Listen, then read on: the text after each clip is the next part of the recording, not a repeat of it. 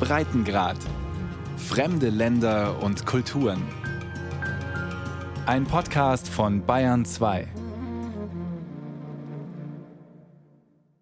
Senhoras e senhores, bem-vindos ao aeroporto de Ponta Delgada, São João Paulo II. Premiere auf São Miguel. Zum ersten Mal überhaupt ist eine Maschine von Deutschlands größter Fluggesellschaft auf der Insel gelandet. Ein Linienflug aus Frankfurt. Die Flughafenfeuerwehr begrüßt den Airbus Ende Mai mit einer Wasserfontäne. Kamerateams des Regionalfernsehens haben sich auf dem Rollfeld postiert und filmen das Ereignis. Endlich kommen wieder Urlauber. Besucher, die den Archipel im Atlantik nach langer Corona-Pause neu entdecken und Fans der Inseln, die schon mehrmals da waren. Also uns reizt auf den Azoren natürlich die Natur. Das Essen ist fantastisch. Wir haben ja die gesamte Rinderzucht Portugals und Milchproduktion auf den Azoren. Die Menschen sind etwas lockerer, entspannter, entschleunigt. Als Urlaubsreiseziel für Menschen, die gerne wandern und auch ökologisch versiert sind, passen die Azoren optimal. Die Azoren. Das sind neun Inseln mitten im Atlantik, der portugiesische Außenposten auf dem Weg nach Amerika. Sämtliche Inseln sind vulkanischen Ursprungs, und doch sehen sie alle anders aus, haben ihren eigenen Charakter. Auch der höchste Berg Portugals befindet sich auf den Azoren, der 2350 Meter hohe Pico auf der gleichnamigen Insel. Die Landschaften leuchten in einem saftigen Grün, die Pflanzenwelt ist üppig, dank des milden Klimas und des Azorenhochs, das immer mal wieder aufzieht. Es bestimmt nicht nur das Wetter auf dem Archipel, sondern auch auf dem europäischen Festland. Rita Mota vom Staatlichen Meteorologischen Institut in Ponta Delgada erklärt, was es mit dem berühmten Hochdruckgebiet aus dem Wetterbericht auf sich hat. Quando o anticiclone se estende muito para norte, wenn sich das Hoch über den Azoren weit nach Norden ausdehnt, dann kommen die Polarfronten nicht daran vorbei. Das Hoch blockiert sie. Das bedeutet weniger Niederschlag für den europäischen Kontinent. Und natürlich hat das auch hier auf den Azoren Konsequenzen. Weniger Regen und höhere Temperaturen. Das Klima auf den Inseln nennt die Expertin ozeanisch subtropisch. Konkret heißt das, die Temperaturen schwanken nur wenig das Jahr über. Im Schnitt wird es im Winter tagsüber 17 Grad warm, im Sommer etwa 25. Allerdings regnet es häufig. Und weil die Azoren quasi ungeschützt im Ozean liegen, weht fast immer ein strammer Wind. Was der ein oder andere Urlauber vielleicht unangenehm findet, ist für andere ein Muss. Für Robin Kenny zum Beispiel. Der Brite ist professioneller Segler und überführt Segelschiffe quer über die Weltmeere. Heute ist es eine 12-Meter-Yacht, die Robin mit seinem Team von der Karibikinsel St. Lucia nach England bringt. Die Azoren sind ein klassischer Zwischenstopp. Bis hierher hat die Crew 17 Tage gebraucht. Uh, uh, es ging ganz gut los, doch dann kamen wir in einen Sturm mit kräftig Gegenwind, der uns natürlich ganz schön ausgebremst hat. Wir hätten es vielleicht in 15 Tagen geschafft, aber 17 ist auch noch gut. Etwa zwölf Tage sind es noch bis zum englischen Brighton. Aber erst einmal stehen ein paar Ruhetage auf der Insel Fayal an. Die Insel liegt quasi auf unserer Route. Der Wind weht einen immer hierher. Ein Halt ergibt also absolut Sinn, auch um unsere Wassertanks aufzufüllen, frisches Essen an Bord zu laden und nachzutanken. Außerdem kann man hier Teile vom Schiff reparieren lassen, die eventuell kaputt gegangen sind auf der Überfahrt. Jakob Fleischmann kommt das bekannt vor. Auch er hat schon einmal einen Trip quer über den Atlantik gemacht mit einem Segelboot von den britischen Jungferninseln via Azoren nach Hamburg. Das bedeutet tagelang nur Wasser sehen und den Klang der Wellen hören. Wenn man sich darüber Gedanken macht und hier nachts Wache geht, also am Ruder steht und man sieht nichts, es ist nur schwarz, man sieht so fluoreszierende Wellenkämme mit Plankton es rauscht, man sieht Wellen brechen oder hört das hinter sich, man sieht sie aber nicht. Und es ist wirklich schwarz. Bis zur Reding sieht man was, sonst nichts. Und dann guckt man unten in der Navigation und sieht, dass es 1200 Meilen nach hinten und 1200 Meilen nach ja. vorne sind. Und es hilft einem keiner. Ah, ja. Das ist ein gutes, glaube ich, ein gutes Gefühl. Aber ein großes Fall. Gefühl. Besonders gut dürfte es sich dann anfühlen, nach mehr als zwei Wochen auf dem Meer endlich Land zu erreichen. Und zwar den Hafen von Orta, dem Hauptort der Azoreninsel Fayal. Hier heißt es, schnell runter vom Schiff und rein in die Stadt. So gut wie alle Segler zieht es in das Peter Café Sport. Das blau-weiß gestrichene Haus kennt jeder auf Fayal. Das Café ist eine Institution für Seefahrer. Die Wände und Decken des Lokals hängen voll mit Fahnen und Wimpeln von Booten, deren Besatzungen hier schon eingekehrt sind. Dazwischen Zettel mit Namen und Telefonnummern von Leuten, die eine Mitfahrgelegenheit auf einem Schiff suchen oder von Skippern, die noch eine Crew für den nächsten Turn brauchen. Das Pita Café Sport als Kontaktbörse und Informationszentrale, das hat die Kneipe berühmt gemacht. Es gibt sie seit 1918. José Azevedo hat das Lokal von seinem Großvater übernommen. Von Beginn an haben wir uns um die Segler gekümmert, die mit ihren Schiffen hier ankamen. Wir haben ihnen Geld gewechselt und ihnen gesagt, wo sie Material und Hilfe für eine Bootsreparatur bekommen. Ganz wichtig war auch die Post. Wir sind die Adresse Postlagernd Atlantik geworden. Familien und Freunde schicken Briefe und Geburtstagsgeschenke zu uns, wenn jemand unterwegs ist. Und das ist bis heute so.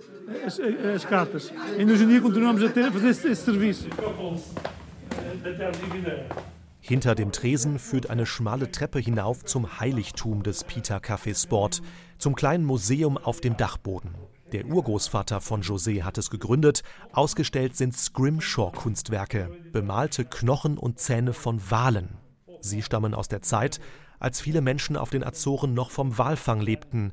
Vor allem der Tran der Wale war beliebt und wertvoll. Aus ihm wurden Margarine und auch Nitroglycerin gemacht. José zeigt stolz auf die Walzähne, die für ihn persönlich die wichtigsten sind. Die Gesichter seiner Vorfahren sind darauf gezeichnet. Auf einem Zahn auch sein Gesicht. Wir haben hier 1300 bemalte Walzähne. Die Sammlung ist die größte der Welt. Anfangs haben die Walfänger selbst diese Kunstwerke erstellt, allerdings eher mit grober Hand, nicht so filigran. Erst als die Künstler auf den Inseln anfingen, die Walzähne zu bearbeiten, wurde ernstzunehmende Kunst daraus. Und wir entschieden, sie hier bei uns auszustellen. Seit Mitte der 1980er Jahre werden vor den Azoren keine Wale mehr gejagt. Außer Josés Museum erinnert auf der Insel Fayal auch nicht mehr viel an diese Tradition. Heute leben die Menschen hauptsächlich von der Landwirtschaft, der Fischerei und vom Tourismus. Und das anscheinend nicht schlecht. Wer mit dem Auto Fayal umrundet, eine Fahrt von etwa einer Stunde, sieht hübsche gepflegte Häuser mit schönen Anwesen, die einen gewissen Wohlstand vermitteln. Doch die Geschichte dahinter ist eher traurig, wie José erzählt. 1998 gab es hier auf Fayal ein schweres Erdbeben, bei dem 70 Prozent der Häuser beschädigt wurden. Viele wurden komplett zerstört. Es kam Wiederaufbauhilfe aus Portugal und auch von der EU in Brüssel. Deshalb ist der Wohnungsbestand jetzt sehr gut. Das Erdbeben war nicht die einzige Naturkatastrophe, die Fayal heimgesucht hat. Zwischen 1957 und 58 brach gleich dreimal der Vulkan Capeliños aus. Durch die Lavamassen entstand eine neue Insel im Meer, direkt vor Fayal. Es dauerte einige Wochen und die beiden Inseln verbanden sich. Seitdem ist Fayal auf der westlichen Seite 2,4 Quadratkilometer größer. Die Bewohner konnten sich vor den Vulkanausbrüchen in Sicherheit bringen, doch viele verloren ihr Hab und Gut. Zum Beispiel Olivia Faria. Sie hat die Ausbrüche damals als junge Frau miterlebt. Als die Explosionen kamen, sah das aus wie Watte am Himmel. Das wirkte erst mal schön. Schlimm wurde es erst, als der Vulkan Sand und Steine herausschleuderte. Gefährlich war das für uns. Die Luft war voller Asche und die hat alles verbrannt. Das Grün der Bäume verschwand. Alles war schwarz. Noch heute sind Spuren zu sehen, Reste von Häusern, die von Lava und Asche zerstört wurden. Viele Bewohner verließen Fayal Ende der 50er Jahre und versuchten sich auf der anderen Seite des Atlantiks ein neues Leben aufzubauen, in Amerika.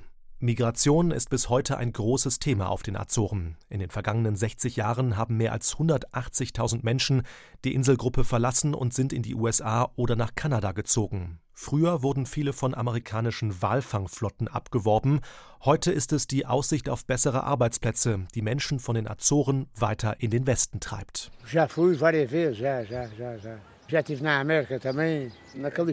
Viele seiner Bekannten seien für immer nach Nordamerika gegangen, erzählt Francisco. Er selbst hat auch ein paar Jahre in Kalifornien gelebt.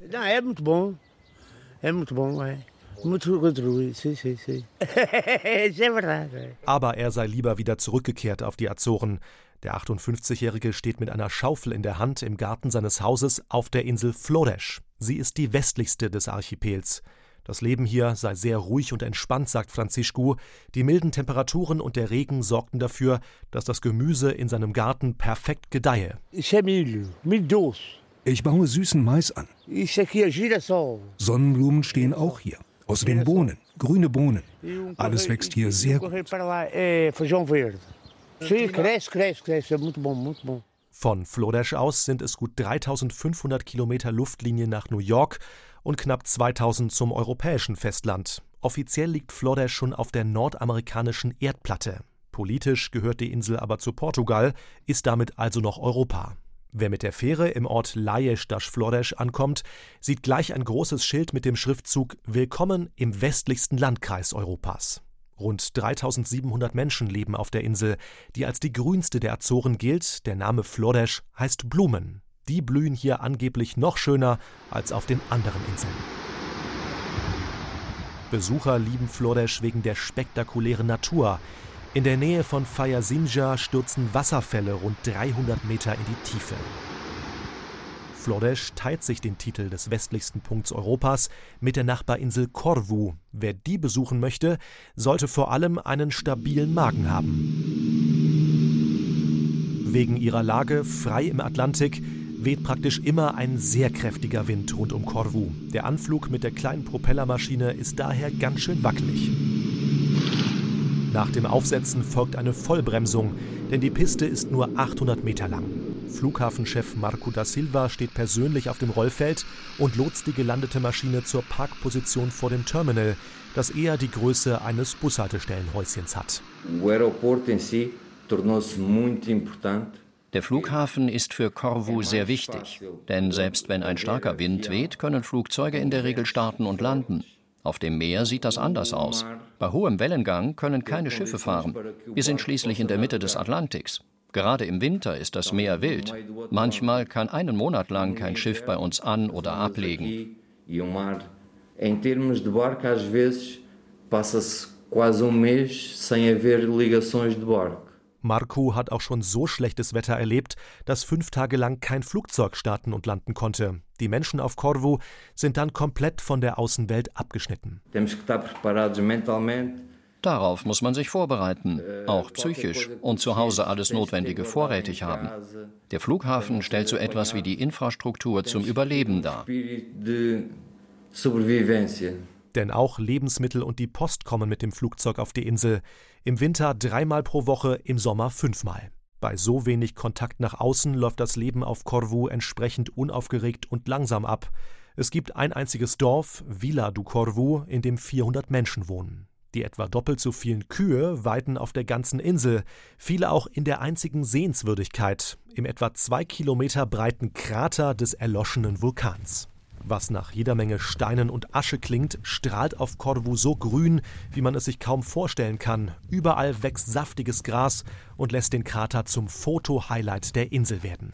Urlauber José ist überwältigt von diesem Anblick. Die Caldera hier auf Grau ist beeindruckender als die anderen auf den anderen Inseln weil die wahrscheinlich am größten ist.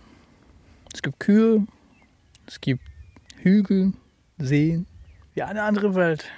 Dass selbst in den entlegensten Ecken der Azoren Kühe weiden, hat mit dem Wirtschaftsmodell der Inselgruppe zu tun. Es ist seit Jahren auf die Vieh- und Milchproduktion fokussiert. Mehr als die Hälfte der Inselflächen wird landwirtschaftlich genutzt. Auf den Azoren gibt es ungefähr so viele Kühe wie Einwohner, etwa 245.000. Die meisten sind Milchkühe. Etwa 2300 Bauern auf den Inseln produzieren Milch, auf dem portugiesischen Festland sind es nur rund 2000. Der wichtigste Markt für Milchprodukte von den Azoren liegt daher auf dem Kontinent. Aber wie in vielen landwirtschaftlichen Bereichen sinken auch hier die Erträge der Bauern, vor allem wegen Billigkonkurrenz aus anderen Ländern. Viele Landwirte auf den Azoren sehen daher ihre Zukunft in Gefahr und werfen der portugiesischen Regierung vor, die Milchindustrie auf den Inseln nicht ausreichend zu unterstützen. Einige wollen nun ihre Weideflächen vergrößern, um noch mehr Rinder halten zu können und ihre Einnahmen zu steigern. Die Idee, Wälder sollen dafür gerodet werden. Doch daran gibt es Kritik. Für Joao Madruga, Professor an der Universität der Azoren, hat die landwirtschaftliche Fläche einfach ein Limit erreicht. Er plädiert für Milchprodukte von mehr Qualität, Qualität, Qualität. Qualität, Qualität, Qualität. Wir sollten bessere Milch herstellen, die Kühe mehr Proteine bekommen und weniger Wasser trinken. Und wir sollten auch mehr an die Fleischproduktion denken, uns nicht länger so stark auf die Milch konzentrieren. Einige Inseln machen beim Thema Fleisch schon gute Arbeit. Dort wird hervorragendes Fleisch hergestellt. Einen ähnlichen Weg verfolgt die Regionalregierung der Azoren. Sie ruft die Bauern dazu auf, nicht auf Masse, mehr auf Klasse zu setzen und so die Konkurrenten auszubremsen. Der Agrarminister kündigte vor kurzem an, die Produktion von mehr Bio-Lebensmitteln zu fördern, wofür der Markt stetig wachse. Auf diese Art und Weise könnte auch der Anbau von Ananas auf der Azoreninsel São Miguel lukrativer werden. Die Früchte werden in Gewächshäusern angebaut, der Personalaufwand ist groß, die Produktion daher wenig lohnend. Ein Biosiegel könnte hier ebenfalls einen Vorsprung gegenüber der Konkurrenz bringen, vor allem gegenüber der aus Südamerika. Davon geht zumindest die Azorenregierung aus. Während die Gebiete im Inneren der Inseln von der Landwirtschaft leben, sind es an der Küste die Schätze des Meers. Im Norden von São Miguel verrät schon der Name einer Ortschaft, wo die Haupteinnahmequelle liegt. Rabo de Peixe heißt Schwanz des Fisches. Das Geschäft mit dem Fischfang läuft einigermaßen rund, doch auch der Atlantik ist überfischt, die Zeiten waren schon einmal besser. Ziemlich genau vor 20 Jahren zum Beispiel. Damals wurden viele der rund 9000 Bewohner über Nacht reich. Andere erlebten einen Absturz, als im Juni 2001 Unmengen Kokain an einen Strand des Orts gespült wurden. Alvaro Correa erinnert sich genau. Er war damals Ende 20 und wie so oft mit einem Fischerboot rausgefahren. Ein paar Kilometer vor der Küste sah Alvaro plötzlich weiße Päckchen im Meer schwimmen. Sie waren so groß wie drei oder vier Backsteine nebeneinander gelegt, sagt er. Ihm dämmerte schon, was es sein könnte und rührte die Pakete nicht an. Der starke Nordwind habe die Päckchen schließlich an die Küste gespült. Einige der Bewohner sammelten sie auf, doch die meisten hatten keine Ahnung, was sich darin befand, dass es reines Kokain war. Ich weiß noch, wie manche Leute im Ort Wassergläser mit dem Kokain befüllt und sie für 25 Euro das Stück verkauft haben. Einige dachten auch, es sei Mehl. Sie hatten noch nie im Leben Drogen gesehen. Bis heute machen Legenden die Runde. Leute hätten ihren Fisch in Kokain paniert oder anstatt Zucker morgens einen Löffel in den Kaffee gerührt. Was davon stimmt, weiß niemand so genau.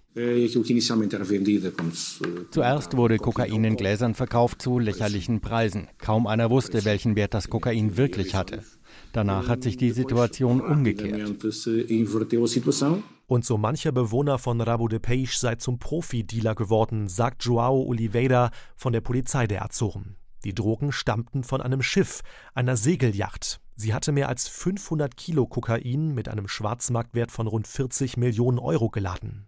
Das Schiff war auf dem Weg von Venezuela auf die Balearen gewesen und geriet auf dem Atlantik in ein Unwetter. Teile der Yacht gingen kaputt, sie wurde manövrierunfähig. Dem Kapitän war schnell klar, dass er mit den Drogen niemals in einen Hafen von São Miguel einlaufen konnte, um das Schiff reparieren zu lassen. Nordwestlich der Azoreninsel entschied er sich deshalb, den Großteil der heißen Ware über Bord zu werfen wodurch sich das Leben in Rabu de Peixe von einem auf den anderen Tag völlig auf den Kopf stellte. Der Drogenrausch endete nicht selten auch im Krankenhaus, erzählt Notaufnahmeschwester Luisa Cunha damals im portugiesischen Fernsehen.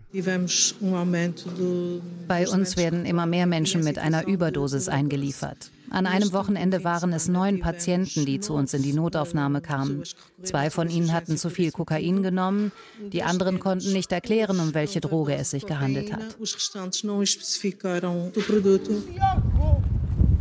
Rabo de Peixe war damals und ist bis heute ein sozialer Brennpunkt auf São Miguel. Mit den Drogen begann sich die Gesellschaft noch weiter zu spalten, erinnert sich dieser Bewohner. Eine Generation im Ort hatte unter ihren Lebensumständen zu leiden. Eine andere Generation schwamm plötzlich im Geld. Auch sie hatte vorher nichts im Leben. Heute läuft sie mit Krawatte herum.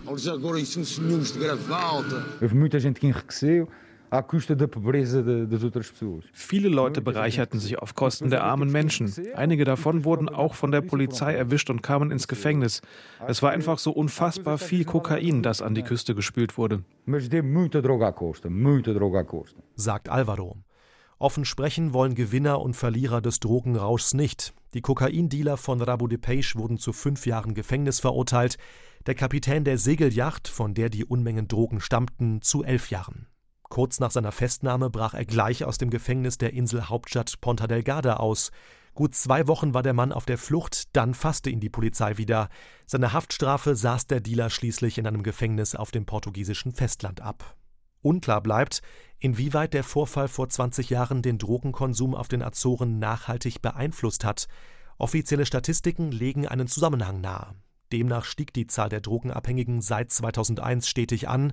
Ein Höchstwert wurde 2017 erreicht. Suzette Frias, Direktorin für staatliche Präventionsprogramme auf den Azoren im Sender SICK. Es gab damals Leute, die noch nie Drogen konsumiert hatten und dann anfingen mit Kokain zu experimentieren. Andere hatten schon Erfahrung mit Drogen, waren zum Beispiel heroinabhängig. Sie nahmen dann zusätzlich Kokain. Wir können aber keinen Kausalzusammenhang herstellen zwischen der höheren Zahl Abhängiger und der Tatsache, dass ein Schmuggler die Insel mit Kokain quasi bombardiert hat. Einige Menschen experimentieren mit Drogen und werden abhängig, andere experimentieren und werden es nicht. Bis heute verteilen die Gesundheitsbehörden Methadon an Abhängige auf der Insel als Ersatzstoff für harte Drogen wie Kokain. Es gibt ohne Zweifel ein Drogenproblem auf den Azoren. Aber wir versuchen dagegen anzukämpfen. Doch was auch zur Wahrheit gehört, wir leben nicht in einer Idealwelt und werden nicht erreichen, dass niemand mehr auf den Inseln Drogen konsumiert. Die Azoren sind immer noch ein wichtiger Zwischenstopp für Drogenkuriere auf ihrem Weg von Südamerika nach Europa. Immer wieder findet die Polizei Rauschgift in Schiffen, die in den Häfen des Archipels anlegen. Die Geschichte der Kokainjacht und der Drogenschwämme vor 20 Jahren liege bis heute wie ein Fluch über dem Ort Rabu de Peixe, meint Alvaro Correa. Die Ereignisse, die im Juni 2001 ihren Lauf nahmen, hätten das Klima in dem Städtchen vergiftet. Die Drogen waren eine Geißel und haben dem Ort nur Schlechtes gebracht. Alvaros Sohn Ruben möchte die Drogengeschichte dagegen als Chance nutzen. Er schreibt gerade an einem Buch über den Fall, einem Roman nach wahrer Begebenheit. Mehr will Ruben über sein Projekt im Moment nicht verraten, nur so viel. Als nächsten Schritt plant er, den Kokainrausch in seiner Heimatstadt als Serie ins Fernsehen und ins Internet zu bringen. Ob das allerdings eine Werbung für die Azoren wäre, sei einmal dahingestellt. Aber Urlaubermassen wollen die neuen Inseln im Atlantik sowieso nicht anziehen eher Liebhaber der Naturschönheiten, die so in Europa kein zweites Mal zu finden sein dürften.